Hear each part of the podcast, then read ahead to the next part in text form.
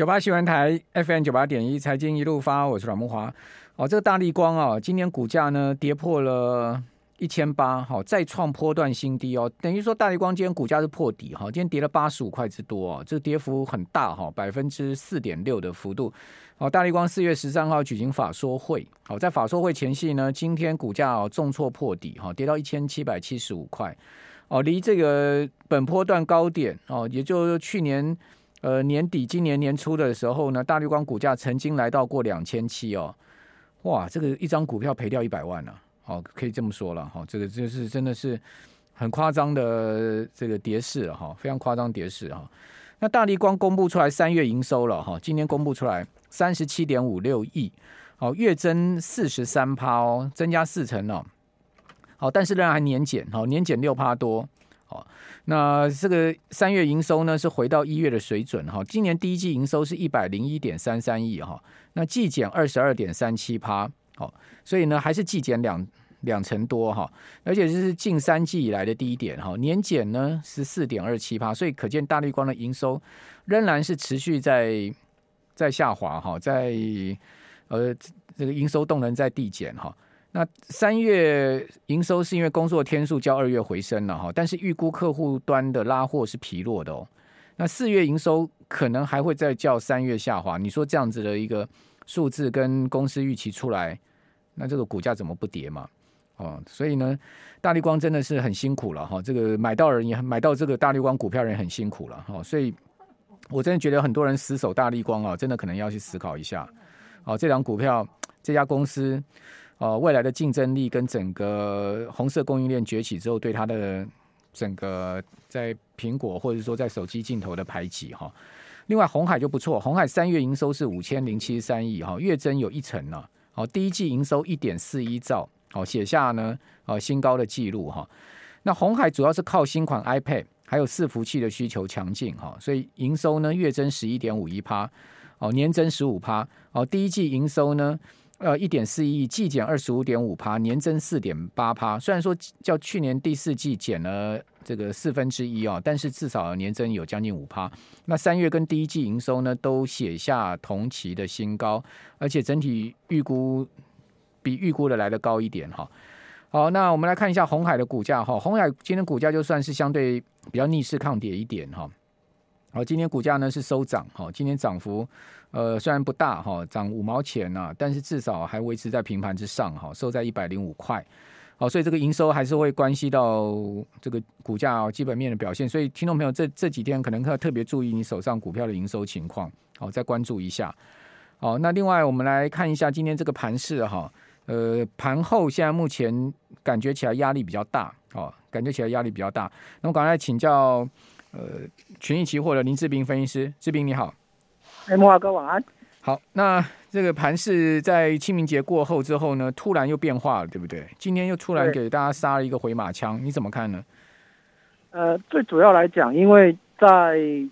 清明年假期间，除了就是乌乌克兰、俄罗斯这边，好像就是又又逐渐的开始恶化，而且刚才的下杀其实也跟一些就是不管是美国或者是。就是乌克兰，他们本身就是要踢出什么联合国的这个什么安全理事会的这种感觉的一种氛围，让市场上又开始担心了起来，所以把早上的整个涨幅又全部的给吞噬掉了。所以在这种状况，我觉得在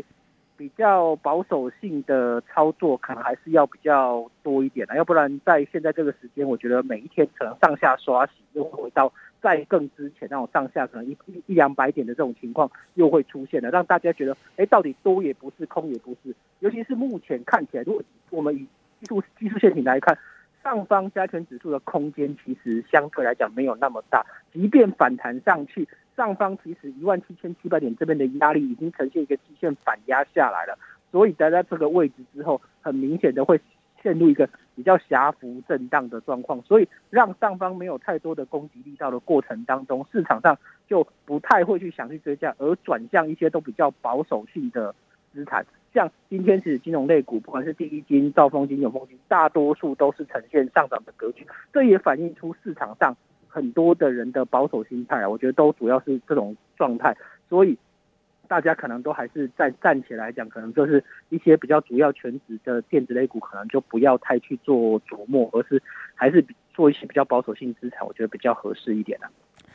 好，那美国十年期国债殖率现在目前呢、哦、突破二点六了，来到二点六四了，这个已经升呃，现在升了九个基点，大升了哈。那两年期国债殖率呢升了六点七个基点，来到二点五七一，然后三三年期国债殖率是二点七六哈，呃十呃五年期国债殖率是二点七七，好，那我们刚刚讲呃七年呃七年期是二点七五哈，那十年期是呃二点六三四，等于说呢。五年到七年都已经倒挂了哈，那呃包括三年都倒挂了哈，从五年呃从三年一直到七年都跟十年倒挂了，好，也就是说三年期的国债殖率一直到十年期的国债殖率已经超过十年期国债殖率哈，那两年期现在是二点五七哦，那十年期二点六四，所以还没有倒挂。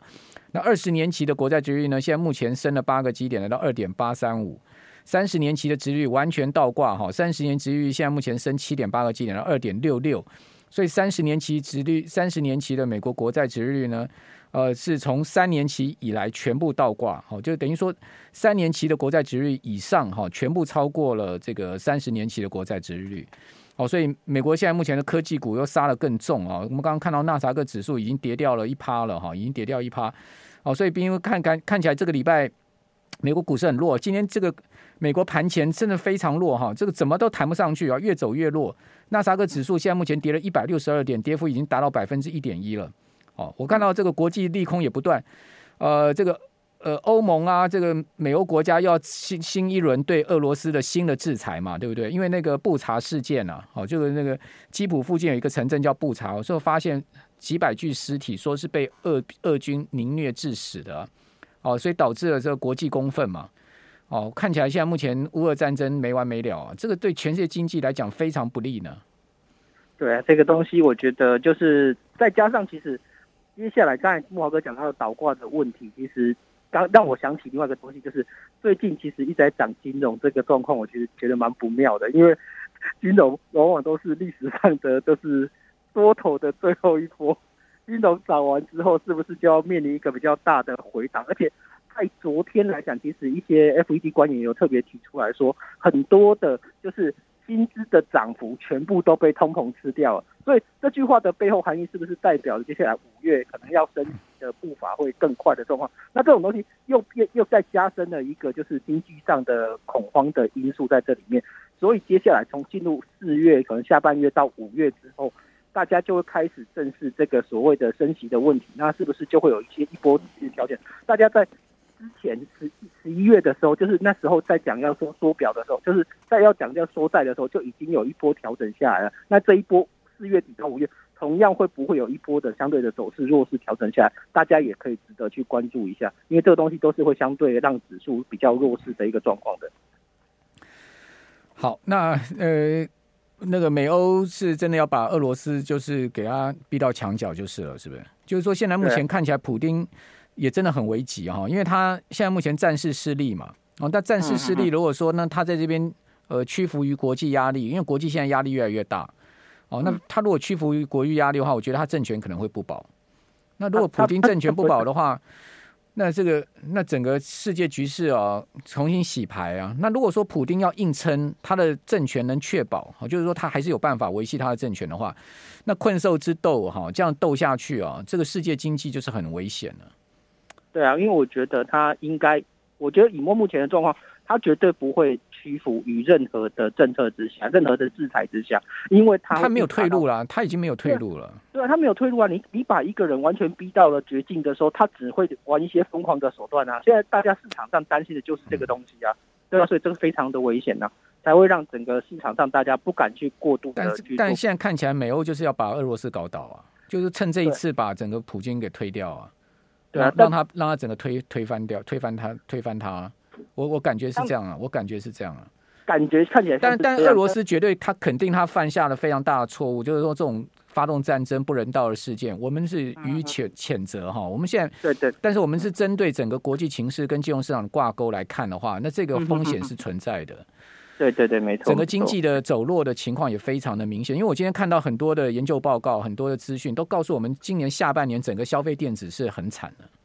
嗯，这个东西因为消费电子从在三个月之前吧，就已经有传出说它之前塞单的情况都已经逐步的消失了。那在现在这这现在这个状况，甚至已经有一些需求疲软的效应产生了，所以大家开始都已经开始离开电子族群的一些布局了。所以这边就是要。开始一直不断的提醒大家，因为身为期货的人嘛，所以就基本上就是一直要提醒大家说，说空方的来临之前，你就是要稍微的保险一点，甚至做一些期货的布局，可能都相对的比较重要一点，而不要一昧的认为指数会一度的向上。我觉得真的是这样，要稍微注意一下。这就是为什么我们上个礼拜一直要提醒听众朋友，你去看联发科怎么会出现月 K 线连三黑。而且都那么明显哈，这个 K K 棒，今天联发科破到八百五十五块哈。虽然说它收红棒，但是呢，基本上今天又跌了两趴，跌了十八块，收盘股价又再次破底哈，跌到八百八十二的收盘，盘中低点八百五十五。